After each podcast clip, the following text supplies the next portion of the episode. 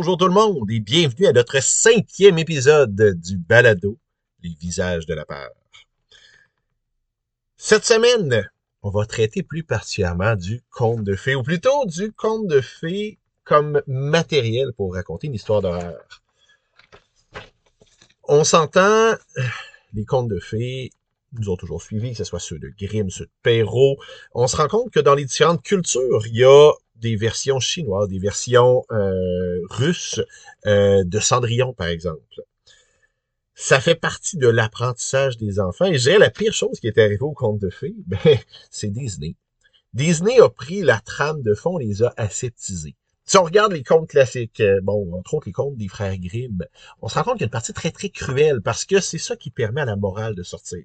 Prenons juste une histoire très simple, les trois petits cochons. Dans la version Disney, il arrive quoi? Arrive, bon, le premier petit cochon se fait détruire sa maison, se sauve, va chez le deuxième, fait détruire sa maison, se sauve, va chez le troisième, et ils réussissent à venir à bout du loup. Dans les versions classiques, le premier petit cochon, il se sauve pas. Il se fait bouffer par le loup. Le deuxième aussi.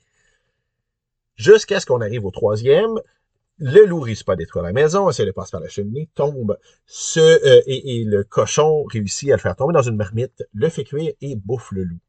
La morale est très claire dans la version classique. Si tu ne fais pas les choses comme faut, dès qu'il y a un problème, tu vas te faire bouffer, tu vas, tu vas être dans le trouble. À l'inverse, dans la version Disney, ben, ce qu'on nous dit, c'est, hey, si tu fais pas ta job comme faut, c'est pas grave, ton frère va le faire. Euh, et c'est le danger de, du travail dans les contes de fées. Par contre, cet imaginaire-là qui est présent, qui est partagé par une grande partie de la population, est un matériau très, très fort pour raconter des histoires, pour avoir des histoires qui vont résonner chez plusieurs types de lecteurs. On le voit beaucoup en fantasy. Je nommerai pas tous les livres de fantasy qui sont inspirés de contes de fées, on s'entend, il y en aurait bien trop. Euh, par contre, je peux vous en nommer certains euh, que je vous recommande sans problème. Le livre des choses perdues. Euh, le livre des choses perdues de John Conley, qui est très loin de son univers euh, régulier de détective privé, tout ça. On est vraiment dans une histoire de fantasy. Un jeune euh, en Angleterre pendant la Deuxième Guerre mondiale qui se retrouve projeté dans un univers de contes de fées, doit affronter certains ennemis et confronter certains archétypes des contes de fées. une histoire que j'ai beaucoup, beaucoup aimée. Un coup de cœur peut-être encore plus grand, les, flammes de la nuit de Michel Pagel, euh, où là, euh, on a vraiment l'idée de l'archétype, euh, bon, on se retrouve dans un univers de contes de fées, la princesse à sa naissance qui reçoit différents dons des fées marines, euh, et jusqu'à ce qu'il y en ait une, bien sûr, qui viennent se mêler à ça, et qui viennent mettre le trouble. On a certains personnages qui, qui sont des archétypes et qui doivent s'en sortir, entre autres. Euh, il y a, a l'espèce de triangle amoureux entre le beau héros, le bouffon et la belle princesse. Et il y a un bouffon qui décide de sortir d'espèce de cercle vicieux dans lequel ils sont.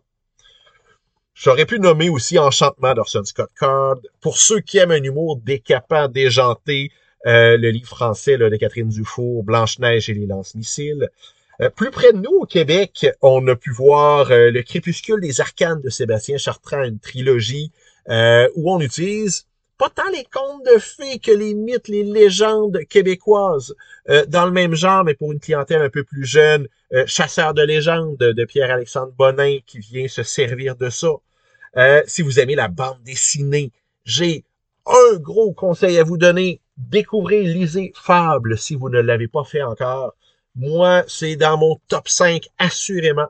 Là, encore une fois, bon, on est plus en fantasy urbaine, ça se passe de nos jours. On n'est pas du tout dans l'horreur, euh, mais euh, il y a de quoi de vraiment intéressant avec toutes les, créatures, les fables, les créatures de contes de fées qui se retrouvent de nos jours à New York dans une espèce d'enclave protégée par la magie. Euh, ceux qui n'ont pas forme humaine se retrouvent dans ce qu'on appelle la ferme.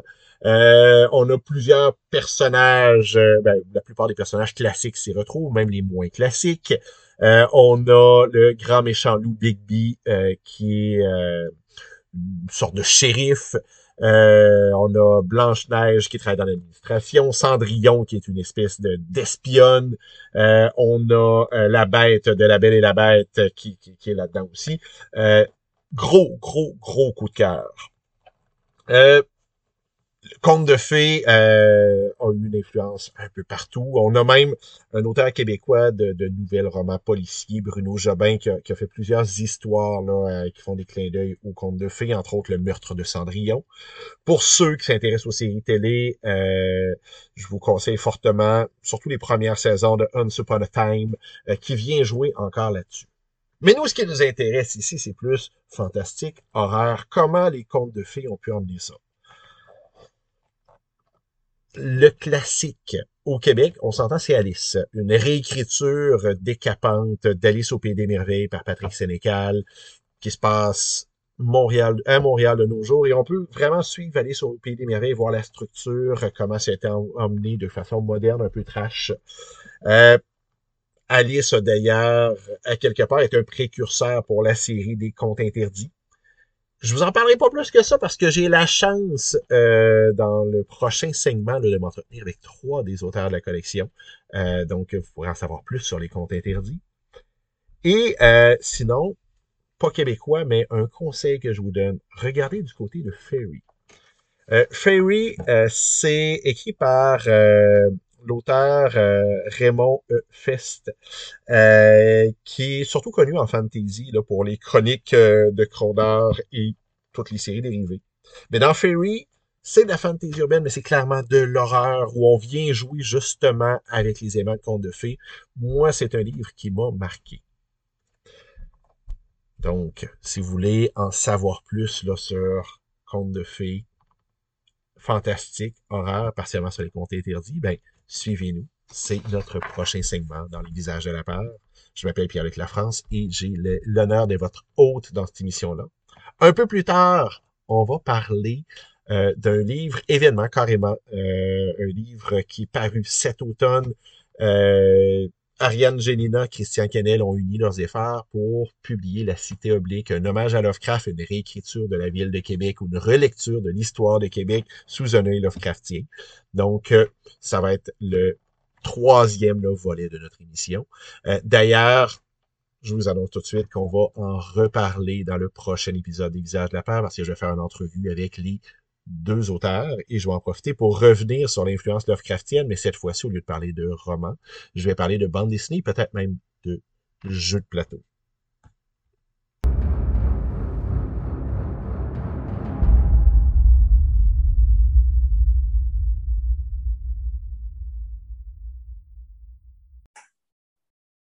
Bienvenue au balado Les visages de la peur. Le sujet de cet épisode-ci, les contes de fées, ou du moins l'inspiration des contes de fées pour en faire des histoires d'horreur, des histoires fantastiques. Euh, je m'appelle Pierre-Luc Lafrance et j'ai de nouveau le plaisir d'être votre animateur pour cette émission.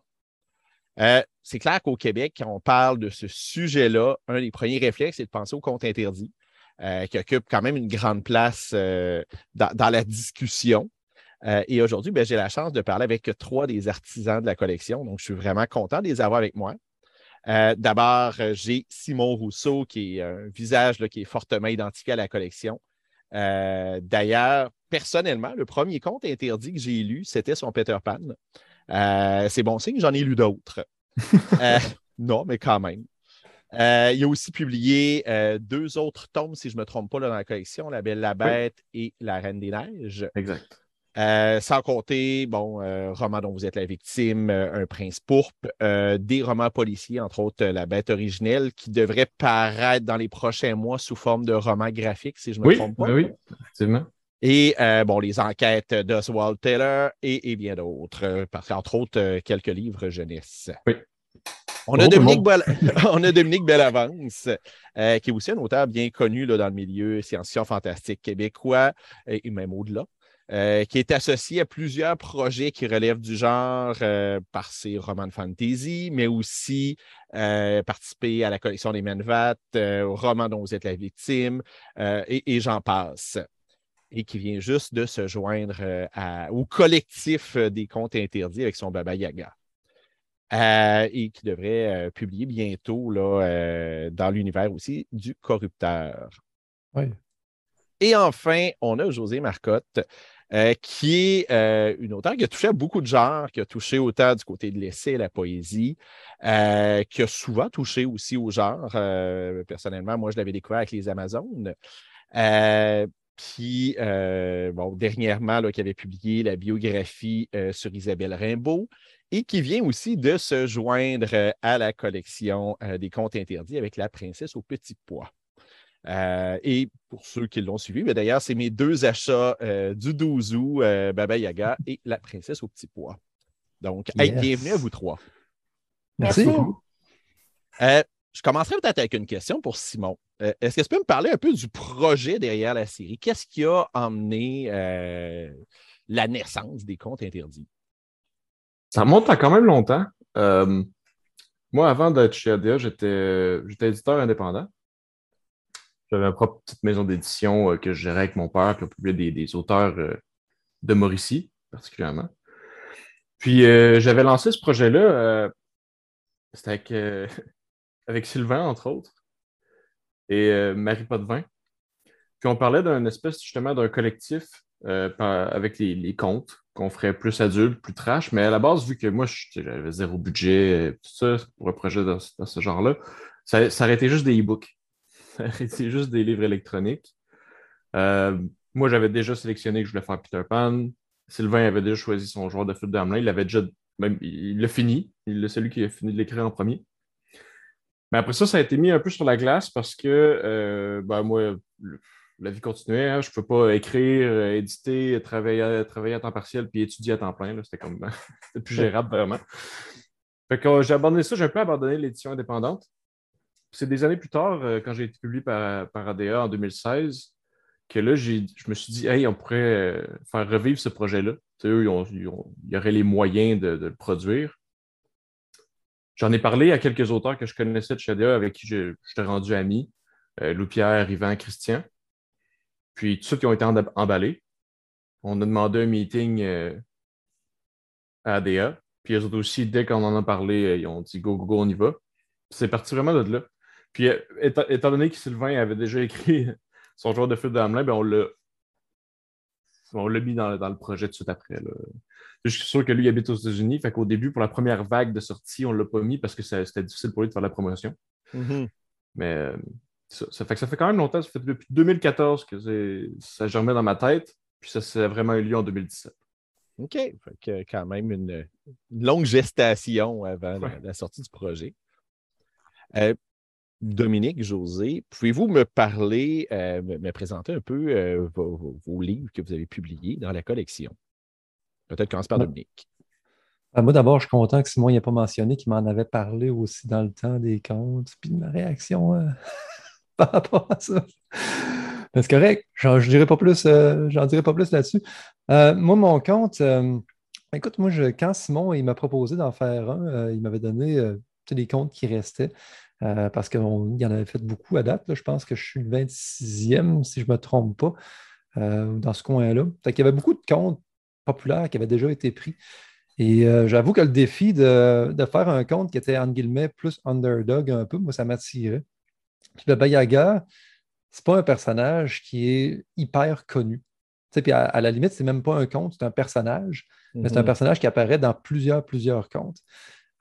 et et là, il a fallu que je fasse un petit peu de recherche pour savoir c'est quoi le conte qui est le plus populaire qui met Baba Yaga en scène. Puis ça s'appelle Vassilissa la Belle, euh, qui est un conte russe qui a été répertorié par un folkloriste euh, du coin. Ça a vraiment commencé à partir de ça. C'est que je, voulais essayer de, faire le défi d'en faire un qui était un petit peu moins connu, qui n'était pas adapté par Disney. il y a un film sur Baba Yaga, mais c'est un film slave dégueulasse, fait euh, plusieurs, années non, ce n'est pas, euh, pas mainstream nécessairement. Ben, c'est sûr que souvent, la tradition de contes qu'on a euh, vient beaucoup des contes de Perrault ou des frères Grimm et tout ça, alors que là, on est vraiment plus dans le conte russe, on est sur une autre inspiration. Ben, c'est le folklore parce qu'il n'y a pas de version officielle, à part celle-là justement que Alexandre Avanassiev a répertorié dans son, euh, dans son guide. Mais mettons comme les contes de Perrault, les contes de Grimm, il y a une première version. tu peux te dire, hey, c'est elle la bonne. Mais là, euh, Vassilissa la Belle, moi, je me suis basé sur une version officielle, mais il y en a plein d'autres aussi. Puis il y a plein d'autres contes. Les, les, autres contes où Baba Yaga apparaît, je m'en suis aussi inspiré pour enrichir le personnage. Donc là, c'était vraiment une job de rassembler, de rapailler tout ce, ce bagage culturel-là qui existe un peu partout dans l'univers. Puis, peux-tu me parler un petit peu de, l'histoire moderne que tu en as fait? Oui, ben, il faut, faut, que je te dise un peu, Basilissa la Belle, c'est quoi à la base, mais je vais, être bien bref. Dans le fond, c'est une fameuse histoire de belle-mère méchante. Euh, Vasilissa, elle habite avec sa méchante belle-mère puis ses deux belles-sœurs euh, méchantes. Puis, ils sont dans le bois, ils font du travail à la maison, du métier à tisser, tout ça. Puis, ils ont juste une flamme pour s'éclairer, puis maintenant, la flamme s'éteint. Avec la méchante belle-mère, elle dit Ben là, là, toi, Vasilissa, tu vas aller chercher du feu chez Baba Yaga, la vieille sorcière qui habite dans le milieu de la forêt. Et sa belle-mère, ce qu'elle voulait, c'était s'en débarrasser. moi, ce que j'ai fait, il fallu que je me demande, dans version moderne, aller chercher du feu. C'est quoi, cette personne va aller chercher du feu? on n'est pas à l'âge de pierre. Il a fallu que je trouve une espèce d'adaptation pour savoir ça va être quoi le feu dans mon livre. Fait là, moi, c'est deux choses. Euh, pour moi, c'est le feu intérieur. C'est, mettons, la volonté de, vivre carrément ou de mener à terme ses projets. quand tu as le feu intérieur, tu vas de l'avant, puis tu as, du peps, tout ça. Mais aussi de façon plus concrète, le feu, c'est aussi de l'investissement. Parce que mon personnage qui s'appelle Vassili, il veut s'ouvrir une chaîne de restauration russe, puis il va passer bientôt à l'émission Dans l'œil du sorcier, qui est un peu dans l'œil du dragon, mais un autre, euh, une autre variante. Et son boss, qui est Joe Stepford, c'est Step pour Stepmother, Stepfather, Stepford. Lui, il dit ben là, il faut que tu ailles chercher l'investissement pour qu'on parte ce projet-là. C'est ça le feu qui va nous permettre de continuer. Il dit textuellement, mais ben, c'est ça sa mission, c'est d'aller séduire euh, Yana Babakova, qui est l'adaptation de Baba Yaga, pour pouvoir partir son projet. OK. Euh, je, suis encore à l'étape où j'ai acheté le livre, mais je ne l'ai pas encore. fait bien hâte de le découvrir. José, de ton côté, peux-tu nous parler un peu de ta princesse au petit pois? Euh, oui, moi, de mon côté, j'ai sélectionné euh, La princesse au petit pois. J'avais envoyé un synopsis à Simon, puis j'ai été très, très heureuse qu'il accepte ce synopsis-là pour l'adaptation contemporaine du conte. Euh, la princesse au petit pois, c'est quand même un, conte facile à résumer et très court, euh, sur lequel on s'entend euh, assez régulièrement quand on voit les versions sur Internet. C'est la princesse qui, sous couvert de, de haillons, qui a un accident de charrette à quelque part ou quoi que ce soit, là, puis qui se retrouve dans le fin fond d'un village reculé et elle cogne à la porte d'un prince où elle demande l'hospitalité pour la nuit et elle clame être une princesse. Euh, en fait, euh, sur place, le prince, ça fait des années qu'il cherche la vraie princesse avec qui se marier et fonder une famille. Euh, la belle-mère, une fois pendant la nuit, décide de lui faire passer le test du petit poids, de mettre un petit poids en dessous d'une vingtaine de matelas pour voir est-elle est si sensible, est-elle digne, est-elle une vraie princesse? Justement, elle se lève le lendemain matin et c'est une vraie princesse parce qu'elle a des hématomes partout, elle a mal dormi, elle, a elle est très sensible et elle a senti le petit poids sous les 20 matelas. Donc, euh, de mon côté, c'était surtout de, prendre la thématique de la sensibilité. Euh, donc, euh, je suis partie sur, sur ça pour brainstormer sur l'histoire en tant que telle. c'est l'histoire d'un. Mon adaptation contemporaine, c'est l'histoire de Raphaël Roy, qui est un concepteur de jeux vidéo basé à Québec pour une grosse boîte et qui doit créer un, jeu vidéo euh, top secret, euh, quand même euh, assez kinky. et il doit trouver des acteurs pour son, son, jeu vidéo, pour le motion capture. Et puis, justement, il fait passer des tests, il trouve, il trouve sa perle rare et qui se trouve être la princesse du conte. Et puis, donc, c'est vraiment une transposition davantage du côté de, la sensibilité, la souffrance? À quel point, doit-on encaisser pour être digne? Qu'est-ce qui représente la dignité, des choses comme ça? Donc, c'est vraiment autour de ça que, j'ai brodé. Puis ça touche au, milieu du jeu vidéo, euh, ce qui m'intéressait aussi d'aborder un roman euh, campé dans cet univers-là aussi. OK. Et euh, mais comment ça, se passe justement de, travailler à partir des matériaux originaux? Jusqu'où on, on, se sent obligé d'être fidèle et jusqu'où on, se permet d'aller complètement ailleurs? Peut-être, euh, Simon, pour commencer. qui est le fun, c'est que tu peux jouer avec ça pas mal. Euh, moi, mon premier Peter Pan, justement, le matériel original, c'est un roman. Il y a du stock. Tu peux Mhm. t'inspirer de plein, plein, plein de choses. Et c'est ce que j'ai fait. Euh, j'ai quand même été assez fidèle euh, au contenu original, sauf que j'ai inversé un peu les rôles. Souvent, ce que je fais, c'est que je vais prendre une phrase clé dans un roman, dans, dans- dans- dans le contenu original, puis je vais dire, OK, là, ça peut déraper en masse. là. Comme euh, dans Peter Pan, l'exemple, c'était que dans le conte original, Peter Pan, quand les gars sont perdus vieilli- vieillissent trop, il les tue. Mhm. Puis là, à partir de là, c'est parti. Tandis qu'après ça, pour la Reine des Neiges, là, j'étais comme, ah, ben là, je ne veux pas répéter la même chose, je ne veux pas prendre le conte original, puis comme. Fait que là, je me suis laissé beaucoup plus de liberté. Là, je suis parti du, concept pur de la Reine des Neiges, qui est un peu différent de ce qu'on connaît avec Disney. là. C'est plus une histoire de, petit garçon qui a reçu un petit bout de miroir dans son cœur, puis dans son œil, puis qu'à cause de ça, il voit toutes les choses. euh, toutes les choses sont laides pour lui, euh, tout ce qu'il ressent, c'est des mauvais sentiments, etc. Puis qui se fait enlever par la Reine des Neiges. Regarde, le, conte original est un peu bizarre, mais je suis parti de ça exactement pour euh, construire mon histoire. Là, je me suis beaucoup moins fié au conte d'Anderson. Puis pour La Belle et la Bête, La Belle et la Bête, c'est différent parce qu'il y avait plusieurs versions. Mhm. Euh, fait que j'en ai choisi une qui me plaisait le plus, puis j'ai créé des twists avec ça. C'est ça qui est cool. On en a tellement de comptes interdits maintenant qu'il n'y a plus de recettes. Euh, Mm. Les auteurs font un peu ce qu'ils veulent. euh, parce que sinon, si on faisait toute la même affaire, ben, ça deviendrait long avec 30 comptes. Assurément. Sinon, de ton côté, euh, Dominique, euh, comment ça, s'est passé? Tu en as parlé un petit peu tout à l'heure du, du conte original, tout ça, mais c'est quoi la ligne que tu t'es tracée là, sur l'inspiration puis sur où est-ce que tu peux partir complètement ailleurs? Moi, je voulais qu'en lisant le livre, euh, on reconnaisse quand même la trame du conte au complet. C'est sûr qu'il y a beaucoup d'affaires que j'ai adaptées énormément. Tu sais, comme dans le conte original, maintenant, on voit, pendant que Basilissa va voir Baba Yaga dans la forêt, il y a trois cavaliers qui passent dans le bois. Il y en a un rouge, un noir et un blanc. Ils font rien. Ils font juste passer, ils représentent le matin, le jour et la nuit.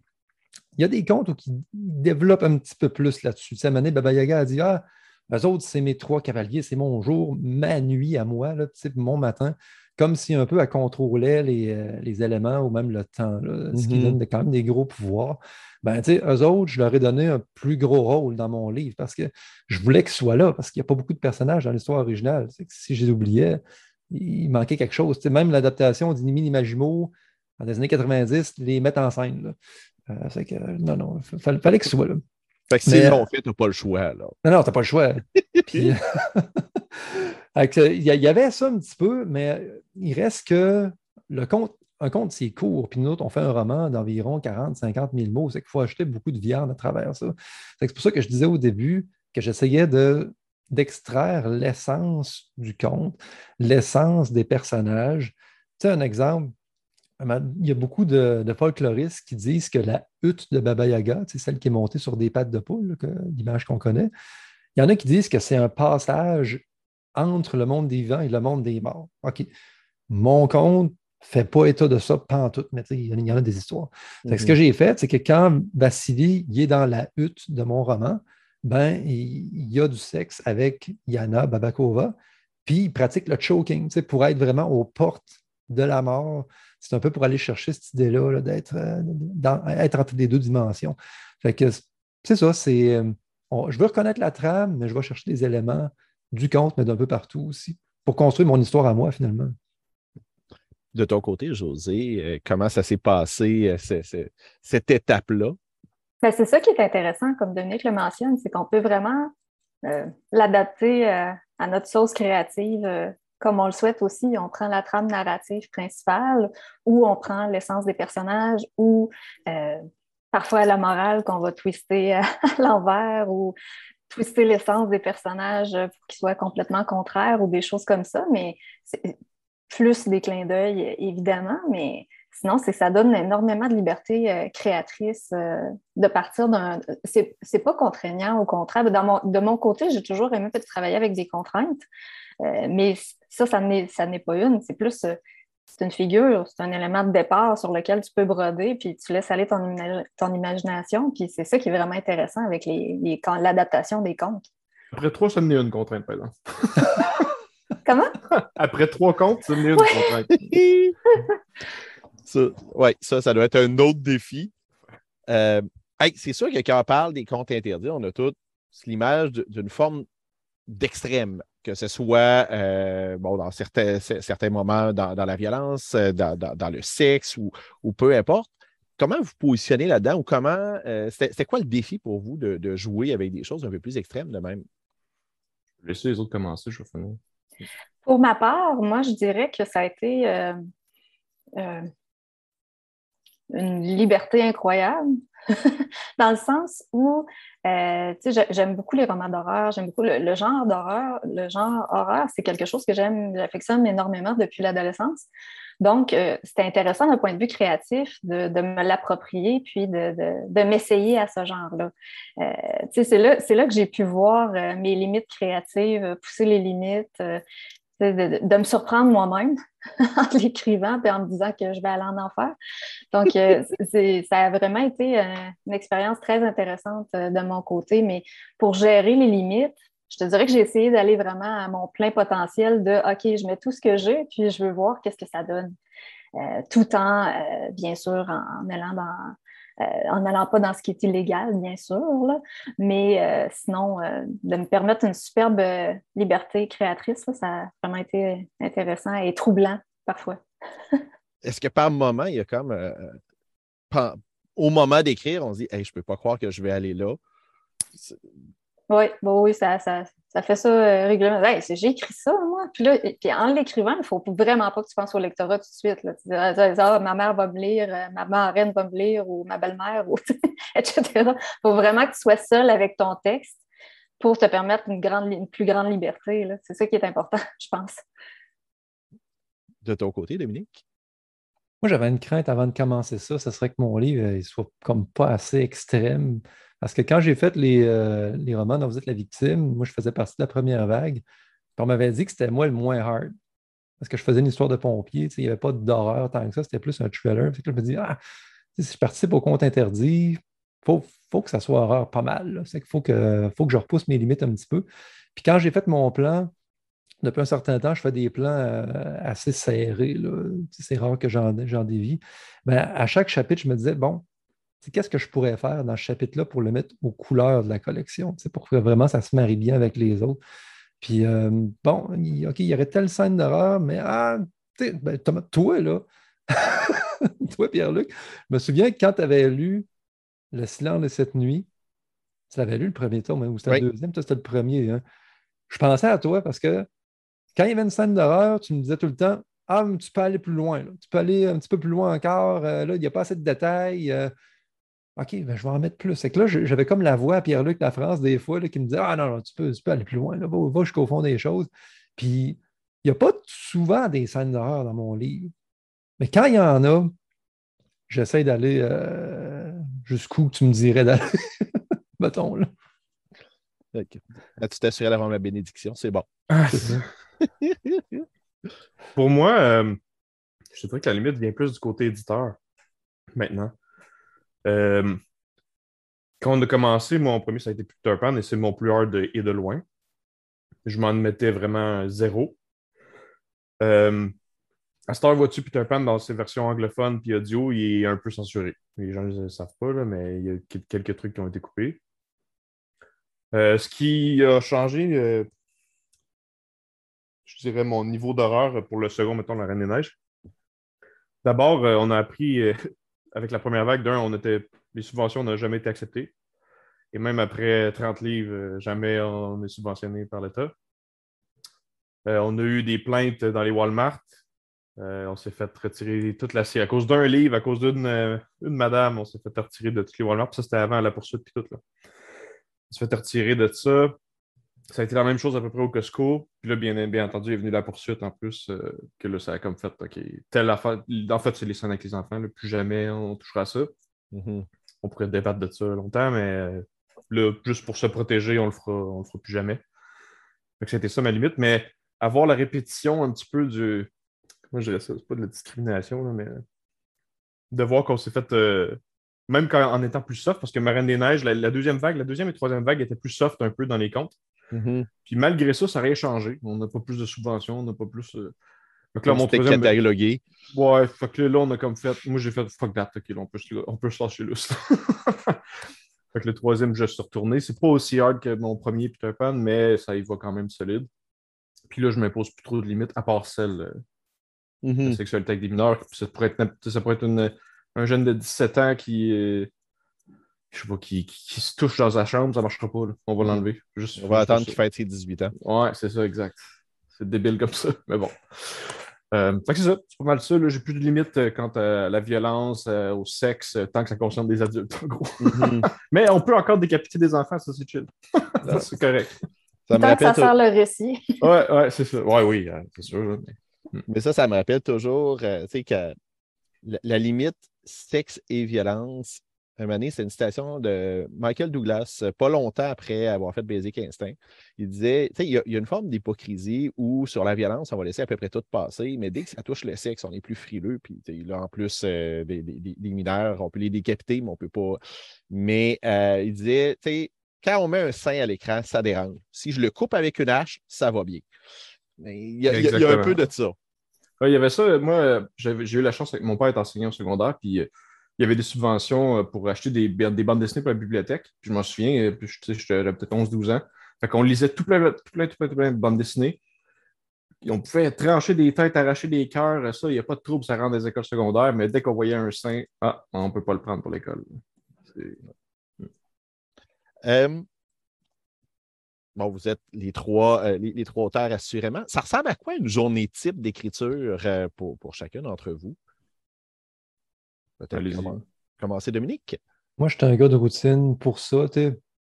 Je vais souvent dire que j'aime pas en routine, mais pour écrire, ça me prend mon petit café le matin. Ça me prend mon, mon ordi, puis mon ambiance. Mais ah, moi, c'est euh, c'est- c'est- c'est comme ordinaire. tu sais, Je m'installe à mon bureau.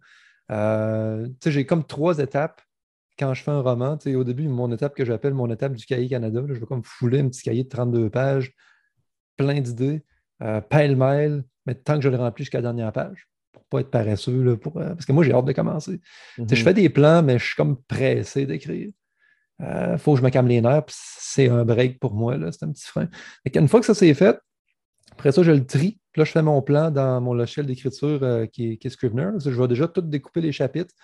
Euh, je vais mettre un petit résumé dans chacun des chapitres euh, pour euh, savoir où je m'en vais avec ça. Puis après ça, là, je commence l'écriture. Là, je ne parle pas évidemment de la réécriture, mais disons que 90% de mes journées, là, euh, quand je travaille sur un projet, c'est ça. Puis, euh, je vais peut-être travailler euh, un 4-5 heures, 6 quand ça va bien.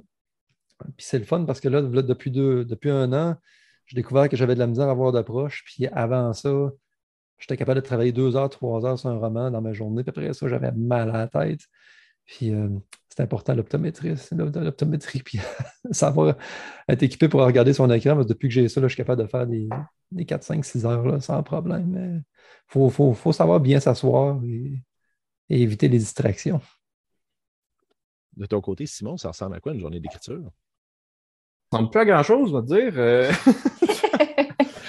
euh, étant éditeur, euh, j'ai tout le temps le nez dans des fichiers Word euh, sur l'ordi, dans des livres. Fait que je- j'avoue que la- j'écris beaucoup moins qu'avant. Mais quand je le fais, euh, moi d'abord, je, je brainstorm beaucoup. Je brainstorm trop. Je veux vraiment que mon histoire soit au complet dans ma tête, que ce soit même pas écrite sur, papier. Il faut vraiment que ce soit dans ma tête. Puis une fois que c'est lancé, je vais écrire un chapitre par jour. Euh, peu importe la longueur du chapitre, je vais être capable d'écrire un chapitre par jour, puis je vais arrêter là. Je vais l'envoyer à des, à des bêta-lecteurs pour avoir leur feedback, puis ça ressemble à ça. Mais ma- je, je dirais que ma phase de brainstorm est beaucoup plus longue que ma phase d'écriture. Ah ouais. Et toi, José? Euh, moi, ça demande, euh, ça demande toujours la phase recherche avant. Euh, tous les projets que j'ai faits jusqu'à présent, j'aime beaucoup la dimension recherche. Euh, après ça, ça va être davantage une phase euh, cul sur chaise. Là. moi, c'est, moi, je fonctionne par bloc de deux heures.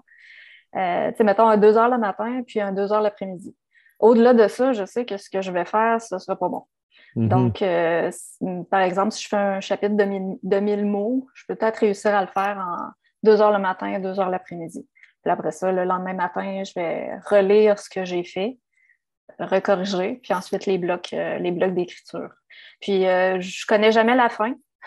jusqu'à présent, de, la plupart des, du temps quand j'écris. Mais euh, c'est ça, ça me prend quand même un, plan de départ. Au moins jusqu'à la moitié du, livre, du récit. Mais sinon, la plupart du temps, c'est l'écriture qui va me dicter davantage la fin. Là. À moins que ce soit biographique, bien sûr. Euh, hmm. sinon, c'est ça. ça, ça pas, vous autres, de... moi, c'est pour ça que je fais ça. Ça me gosse d'arrêter en plein milieu de chapitre. J'ai l'impression que si j'arrête en plein milieu de chapitre, il y a de quoi qui. C'est comme une pause hmm. publicitaire désagréable. Vous ta, ta journée d'écriture d'arrêter en plein milieu d'un chapitre? Ouais, ben moi, si j'ai. Quand, mais quand j'écris, moi, j'écris quand même assez longtemps, là, mais il mhm. faut que je commence un chapitre puis je le finisse parce que reprendre l'écriture va être plus dur sinon. Ah, moi, c'est ça mon point. Ah ouais? Ouais, moi, c'est l'inverse. Même c'est un truc que j'ai lu, puis je ne me rappelle plus c'est où. Mais euh, moi, j'essaie d'arrêter mon écriture en plein milieu d'une phrase. Ouais, ouais, j'entends ça. Mm. Puis ça marche parce que quand je recommence, ben là, je vais finir la phrase. Puis là, ce qui est dur, c'est de briser la glace le matin. Moi, écrire mes premières phrases, ah, par quoi je commencerais ça? Puis si je finis à la fin d'un chapitre, il faut que j'en starte un autre. C'est qu'il faut que je retrouve une introduction, une mini-intro de, chapitre. C'est un peu plus tough de faire ça. Ouais, j'avoue. Mm. Dans mon cas, mais on a chacun nos techniques. Ouais, moi, pourquoi je fais ça aussi, c'est pour m'assurer que les fins de chapitre soient bonnes. Mm. Que ça, ma fin de chapitre, me, si la, fin de chapitre me donne envie d'écrire la suite, ça va sûrement donner envie de lire la suite. Mais c'est vrai qu'en milieu, plein milieu d'une phrase, ça, doit te gosser pour dire OK, là, il faut que je la finisse, la maudite phrase. Si j'arrête en plein milieu de chapitre, je vais mettre des mots-clés ensuite. je vais mettre juste deux, trois phrases pour dire revenir sur telle émotion de tel personnage, ne pas oublier tel truc. Je vais mettre des, petits, des petites phrases là, juste en dessous là, pour. Euh, parce que, mettons, la journée finie ou X raison, puis je dois vraiment arrêter là, ben, des fois, souvent, je vais mettre des petites indications sur comment me restarter quand je vais, je vais retourner que sur chaise. Moi, ça ressemble beaucoup à José quand j'écris. Je vais toujours. Je, finis jamais un chapitre. Je n'arrêterai pas au milieu d'une phrase, là, mais je, ne finis jamais un chapitre. Par contre, je me mets toujours des notes à moi-même le lendemain. Le 10 dernières minutes d'écriture, c'est moi qui parle à mon moi du lendemain en disant OK, là, ce qu'on va faire, c'est ça, ça, ça, ça, ça, ça, ça. Ce qui fait que le lendemain, dès que j'assois mes fesses, ben, je suis prêt à écrire. Mais ça, c'est, propre à chacun. Puis quand je le fais pas, ça va me réveiller la nuit. À maintenant, on trouve des trucs, là, soit l'enregistreuse à côté du lit, soit euh, s'envoyer des mails en plein milieu de la nuit, c'est des trucs comme ça. Mais ça, ça, avait bien fonctionné dans mon cas euh, pour ne pas perdre, pas perdre d'idées que j'avais euh, à l'époque. C'est vrai que des nœuds pas, de, pas dénoués, moi, tout, ça, ça pouvait souvent me causer de l'insomnie. Quand j'ai un problème dans mon roman, mais je ne l'ai pas réglé encore, ah, moi y penser durant la nuit jusqu'à ce que ben, je m'endorme d'épuisement ou ben, que je trouve la fin finalement. C'est vrai que quand je finis mes séances, il ne faut pas qu'il reste de cochonneries mm. euh, en suspens parce que ça va me nuire. Mais je suis aussi un grand partisan de m'envoyer moi-même des, courriels. Ce qui est le fun, c'est qu'à chaque fois que je m'envoie des courriels, j'essaie d'être courtois avec moi-même. Fait que je me salue, je me réponds. Euh. Non, pour vrai, ça m'a permis d'avoir une belle relation avec moi-même. Moi, je m'envoie des bonhommes de sourire et des cœurs. en même temps que je m'envoie des notes. c'est plus sympathique. Hein? Ça fait schizophrénique, mais c'est bien. Il faut s'assumer. Hey, avant de vous laisser, je vous demanderai peut-être à, tour de rôle de me dire c'est quoi les, prochains projets qui s'en viennent, euh, du moins ceux dont vous pouvez parler? Donc, euh, José, je ne sais pas si tu veux commencer. Euh, moi, j'ai des projets en, chantier, mais rien dont je ne pourrais discuter à l'instant présent. Mais euh, c'est ça, c'est toujours, toujours plein d'idées. Plein de... les genres au moins. Ouais, ben, euh, je continuerai trailer, trailer horreur. OK. Euh, ouais, dans, dans, dans ce genre-là, je poursuis parce que l'expérience a été vraiment le fun. Puis je continue là-dedans. Puis l'imagination est au rendez-vous. je poursuis là-dedans. Ah, ben génial. Bien hâte de lire ça. Comme je dis, j'ai lu ce que tu faisais dans d'autres genres. Je suis Là, c'est sur ma pile à lire euh, la princesse au petit pois et c'est sûr que je vais vouloir suivre la suite. Merci. Simon? Euh, moi, euh, je brainstorm. je brainstorm depuis très longtemps déjà sur un autre projet d'horreur, trailer. Moi, c'est tout le temps ça. Hein. Tout le temps du policier avec un peu d'horreur. C'est pas tout le temps ça, mes affaires. Je peux pas en, je peux pas en dire trop. Sinon, il y a peut-être aussi encore des, des, livres jeunesse dans les prochaines années, mais il n'y a rien de, fixé encore. Puis on a glissé un mot tout à l'heure, euh, euh, le roman graphique qui. Oui, oui, qui qui s'en vient, euh, c'est ça. Je ne suis, pas sûr que la date euh, précise est, arrêtée. Non, ben, ça arrive beaucoup plus tard que prévu parce que ben, le dessinateur s'est rendu compte à quel point euh, ça demandait plus de job qu'il pensait. Parce que c'est plus qu'une adaptation, c'est littéralement chaque page du roman est adaptée. Mm-hmm. C'est vraiment une grosse job. J'espère la fin de l'année ou début de l'année prochaine. C'est ce que j'espère pour être un de ceux qui, a, suivi la campagne de, de sociofinancement, tout ça, on voit une fois de temps en temps des pages sortir ou euh, qu'est-ce que ça donne. Fait que, on, attendra que ça soit prêt. J'ai euh, bien hâte de lire ça. De ton côté, Dominique? Moi, j'ai un projet moins secret un petit peu qui s'en vient parce qu'il sort euh, le mois prochain, peut-être à pareille date. Ça s'appelle Le Corrupteur. C'est un collectif que j'ai dirigé. puis on, les trois auteurs ont participé là-dedans. Euh, moi, j'étais avec euh, Joanne Dallaire et Whitney Saint-Onge-B. Euh, dans le fond, le concept, c'est vraiment un thriller. Ça se passe tout dans la ville de Québec. Et c'est comme s'il y avait un criminel dans la ville de Québec qui empoisonnait du monde à leur insu. Et ces gens-là reçoivent aussi un défi dans une enveloppe avec un petit seau en cire rouge. Et c'est toujours des défis sordides. Je ne décrirai pas, mais si tu réussis ton défi, tu as 24 heures pour le faire tout le temps. Si tu le réussis, tu reçois l'antidote. Et si tu l'échoues, ben, tu es laissé à toi-même, puis tu crèves au bout de ton poison, euh, ou pire encore. Fait que chaque livre va décrire euh, l'histoire d'une des victimes du corrupteur. C'est un survival. Au début du roman, on peut s'attendre à ce que la personne reçoive sa lettre. Et comme c'est bien implanté dans l'univers, ça fait six mois que le corrupteur sévit à Québec quand on commence la série. C'est très médiatisé, c'est connu du public. quand tu reçois une lettre, il n'y a pas le, petit côté doute qu'on voit souvent dans le fantastique, mm-hmm. dans certains trailers du genre. Moi, je voulais éliminer ça, qu'on rentre dans l'action le plus vite possible. Les gens le savent. ils ont leur petit deuil à vivre, mais après ça, l'action, il faut que ça starte. Puis euh, ce que je trouve le fun dans la collection, c'est que les débuts de chapitres, les chapitres ne sont pas numérotés, c'est toujours un, timer de temps qui descend jusqu'à zéro. Fait que ça nous stresse un petit peu là, en le lisant, ça nous garde un peu sur le edge. j'ai bien hâte d'offrir ça au public. Puis la semaine prochaine, euh, je vais sortir la, bande-annonce, puis on va sortir des, des, fun facts sur la série à partir de ma page Facebook. Et il s'est surpassé pour la bande-annonce, vraiment. ah, j'ai eu du fun à faire. Ça m'a pris euh, quand même euh, assez de temps. Ben, probablement que quand le balado va être diffusé, déjà la bande-annonce va commencer à circuler. Ouais. Cool. Ben, hey, je vous remercie de m'avoir euh, d'avoir été aussi généreux avec, euh, avec moi et avec nos auditeurs. Euh, puis on va suivre avec attention ce que vous faites et ben voilà, je vous souhaite merde à tous les trois. Ben, merci de l'invitation, Merci.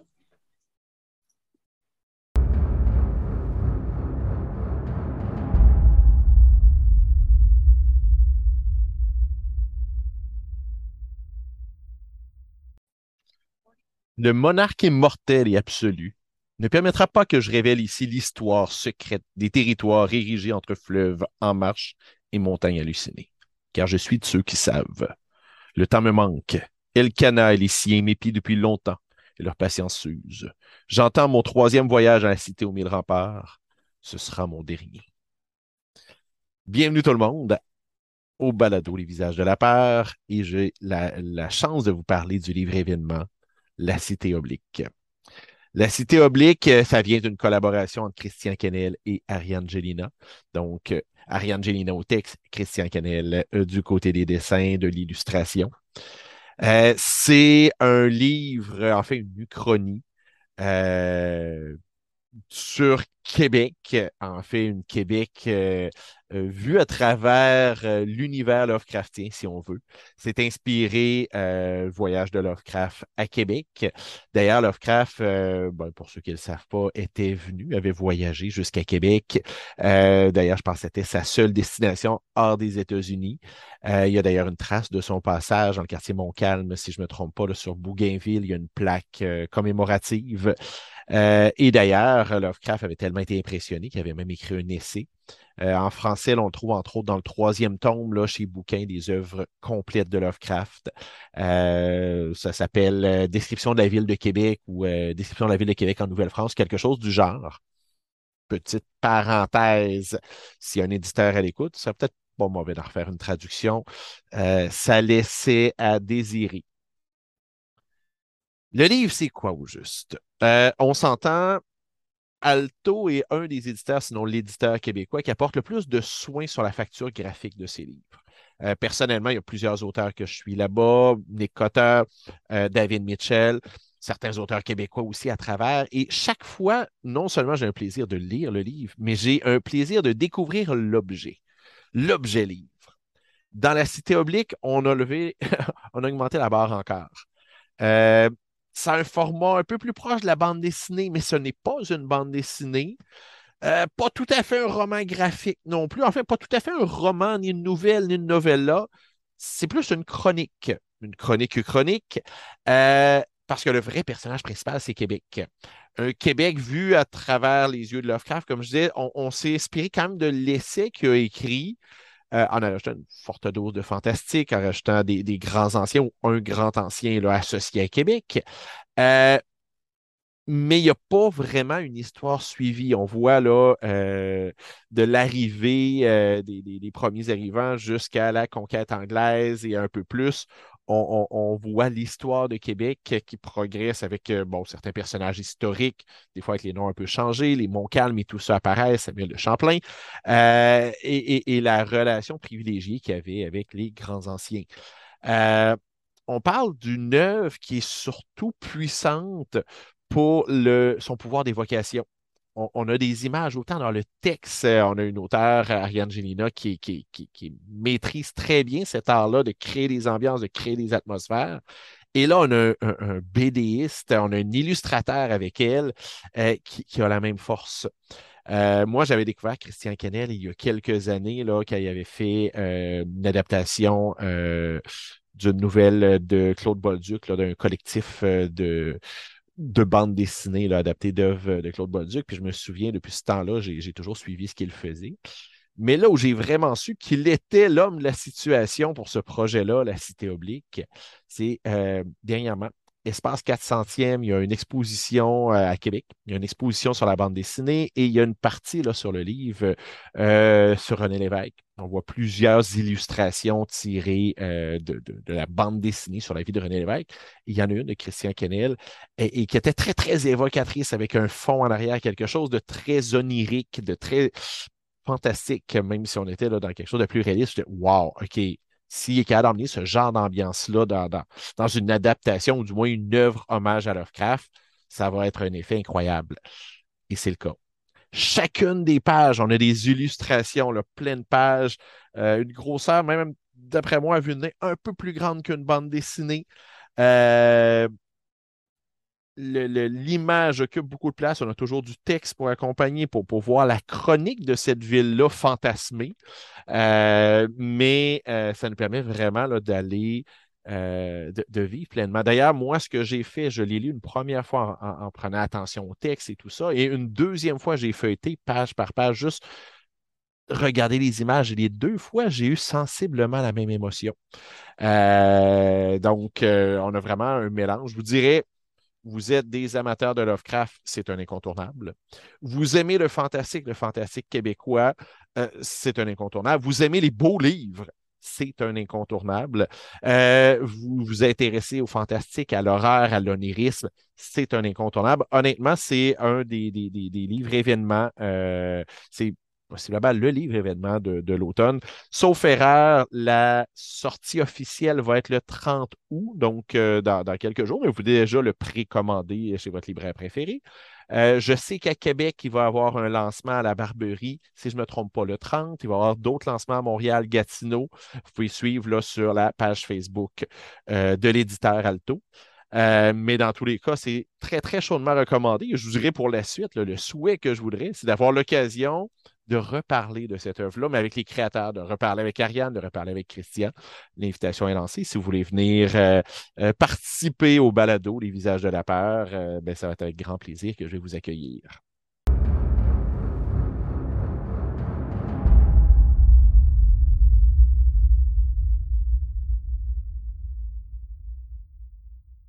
C'est déjà tout pour notre cinquième épisode du balado Les visages de la peur.